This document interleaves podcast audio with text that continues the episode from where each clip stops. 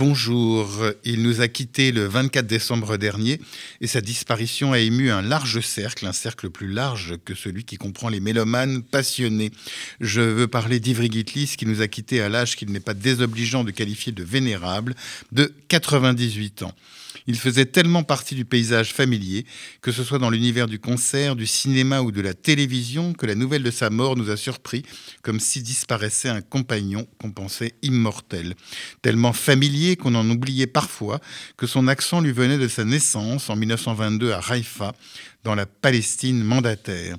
Et dans ce pays minuscule qui n'était pas encore Israël, un petit garçon, on ne sait trop pourquoi, se prit d'amour pour le violon et était si doué qu'il fut repéré par Bronislav Huberman. Pour mémoire, Bronislav Huberman fut ce grand violoniste qui a été à l'initiative de la création de l'Orchestre philharmonique de Palestine en 1936. Car les Juifs sont assez bizarres. Dans un pays où tout était à bâtir, ils étaient autant préoccupés de littérature, de théâtre, de peinture et de musique que de la culture des pommes ou des oranges et de la construction des maisons et des routes. Ivry Gitlis continua son apprentissage à Paris auprès de Jules Boucherie, grand professeur au conservatoire, et rencontra après de grandes figures du violon comme Jacques Thibault ou Karl Flech. Pendant la guerre, il parvint à se réfugier à Londres.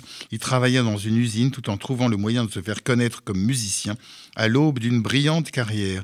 On se souvient bien sûr de ses participations marquantes à des émissions comme Le Grand Échiquier ou à des films comme Adélage de François Truffaut ou Des gens qui s'embrassent de Daniel Thompson. Mais que cela ne nous fasse pas oublier qu'Ivry Gitlis fut dans les années 50, 60, 70 un violoniste majeur qui nous laisse un leg discographique quantitativement assez mince si on songe à ses confrères Yitzhak Perlman ou Isaac Stern, mais d'une grande qualité.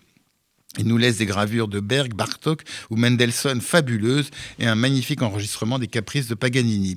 On n'oubliera pas non plus ses nombreux concerts aux côtés de la grande pianiste Martha Argerich et leur très bel enregistrement des sonates de César Franck et de Claude Debussy. Ivry Gitlis occupait une place que n'occupe malheureusement plus personne en musique classique, à savoir un interprète de grande valeur, connu aussi bien des spécialistes que du grand public et apprécié de tous. C'est peut-être aussi à cause de cela que sa disparition a tant ému. Quant à moi, je vous retrouve dimanche prochain à 23h pour une nouvelle interview. Bonne journée sur RCJ.